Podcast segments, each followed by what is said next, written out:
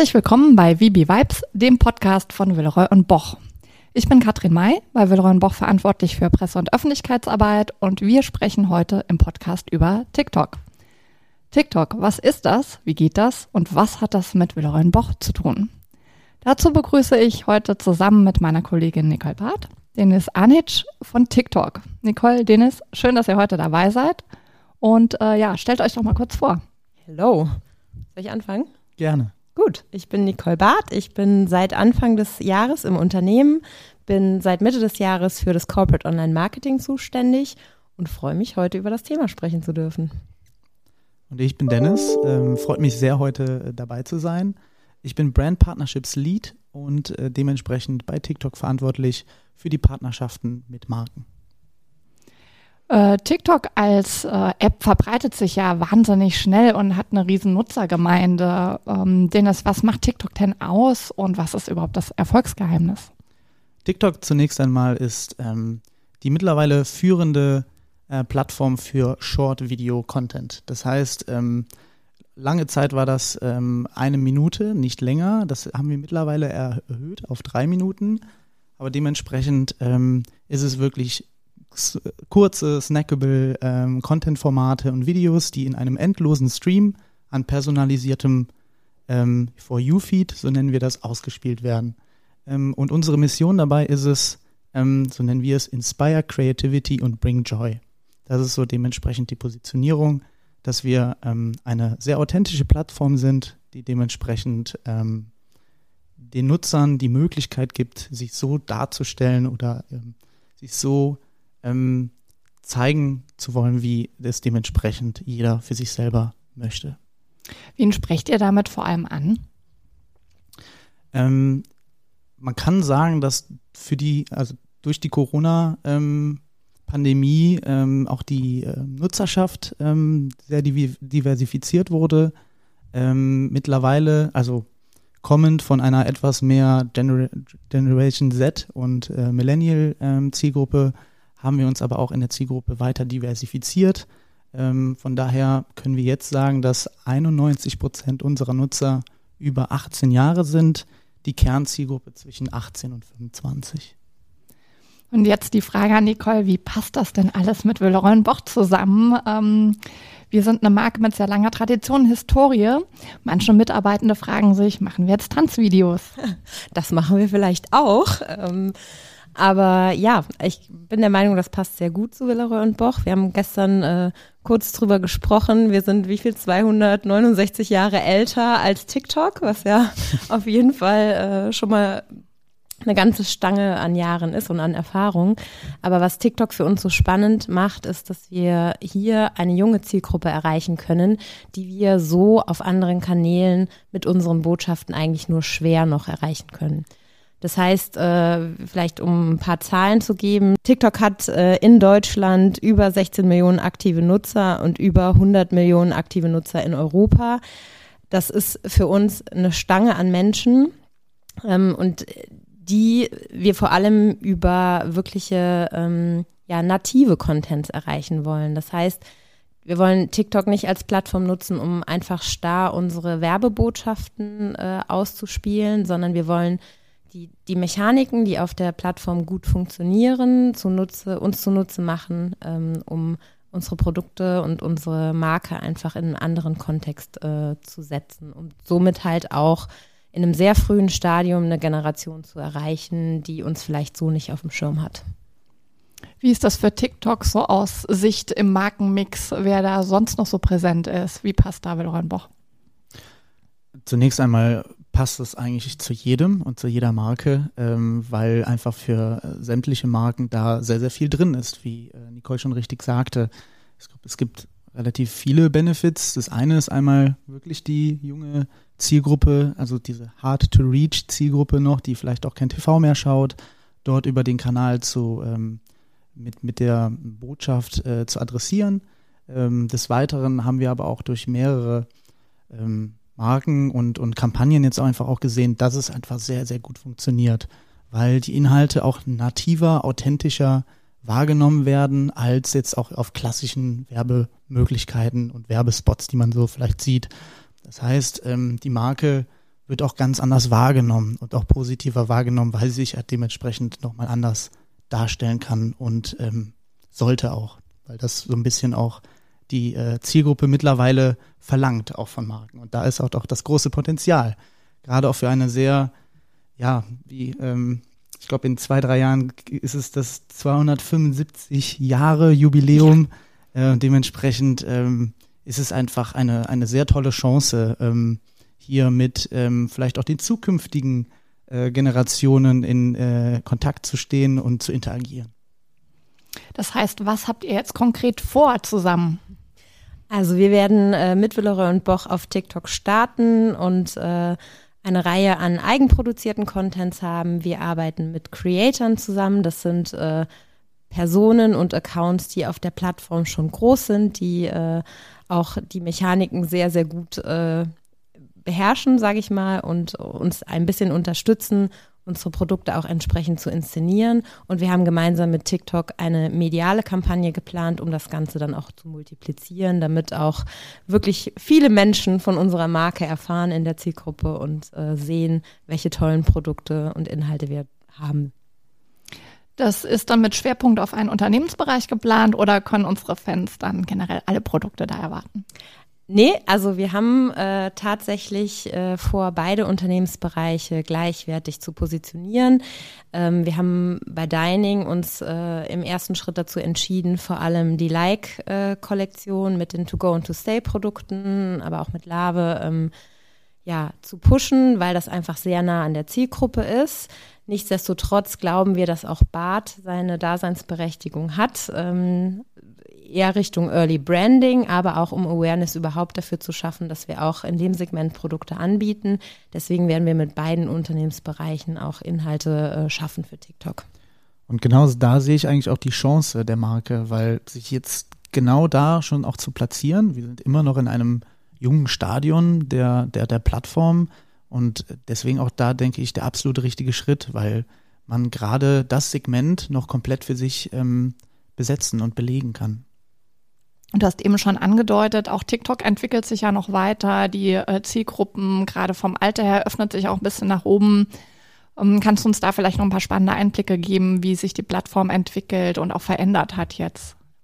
Ja, wir haben sicherlich gesehen, dass ähm, der Lockdown 1, 2, 3, vielleicht auch 4, jetzt nochmal bald, wir wissen.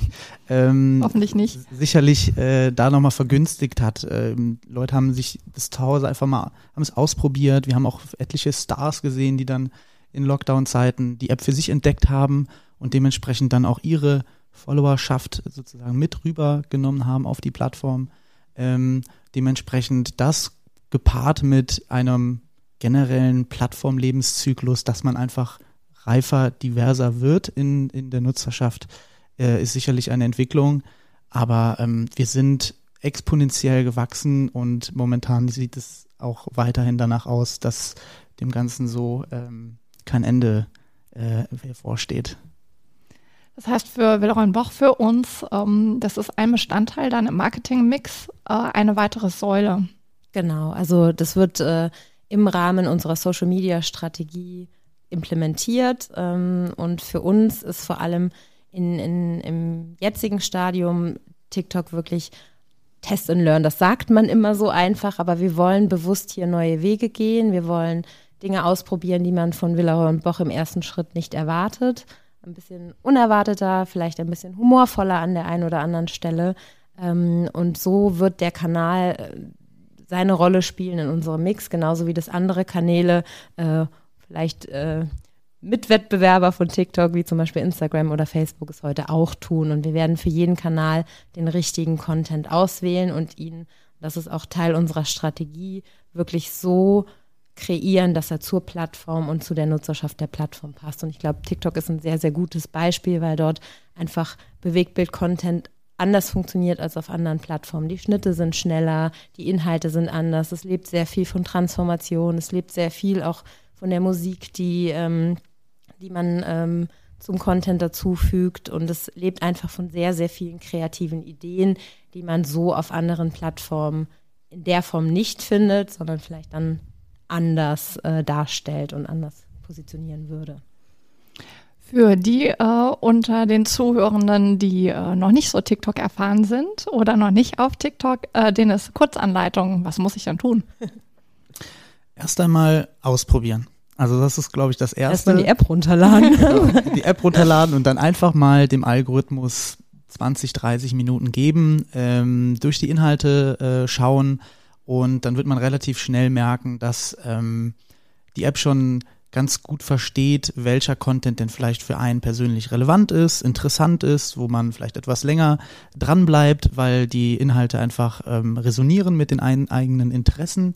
Ähm, und dann ähm, ist es halt dementsprechend so, dass jeder einen persönlichen Feed hat mit persönlichen Videos. Also meiner sehe jetzt dann wahrscheinlich ganz anders aus als deiner, Nicole. Deswegen ähm, gehe ich jetzt mal aus. Ja. das ist halt das Tolle. Also TikTok ist für jeden dementsprechend dann nochmal unterschiedlich und individuell.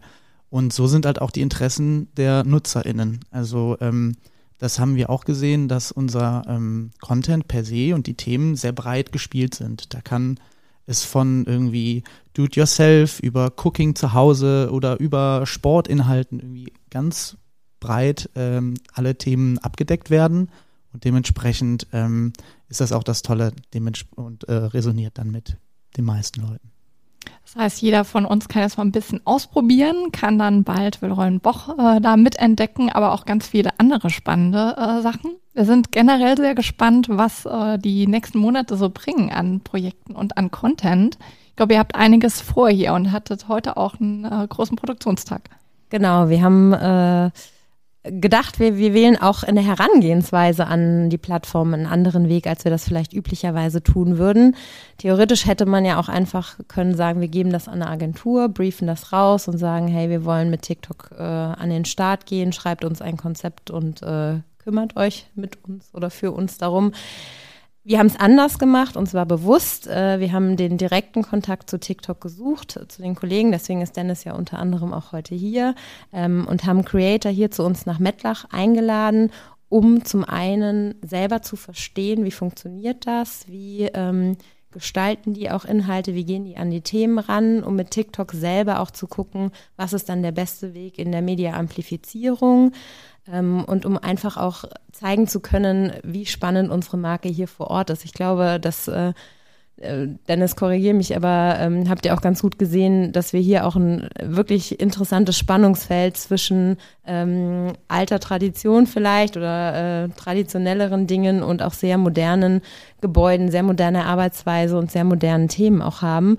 Und das auch dann so einem Creator vielleicht mal rüberzubringen, war uns auch wichtig. Und deswegen haben wir auch in der Herangehensweise gesagt, wir machen es mal anders und äh, gehen auch hier einen Test-and-Learn-Weg und ähm, ja, probieren einfach mal aus. Was macht denn ein Creator denn so konkret?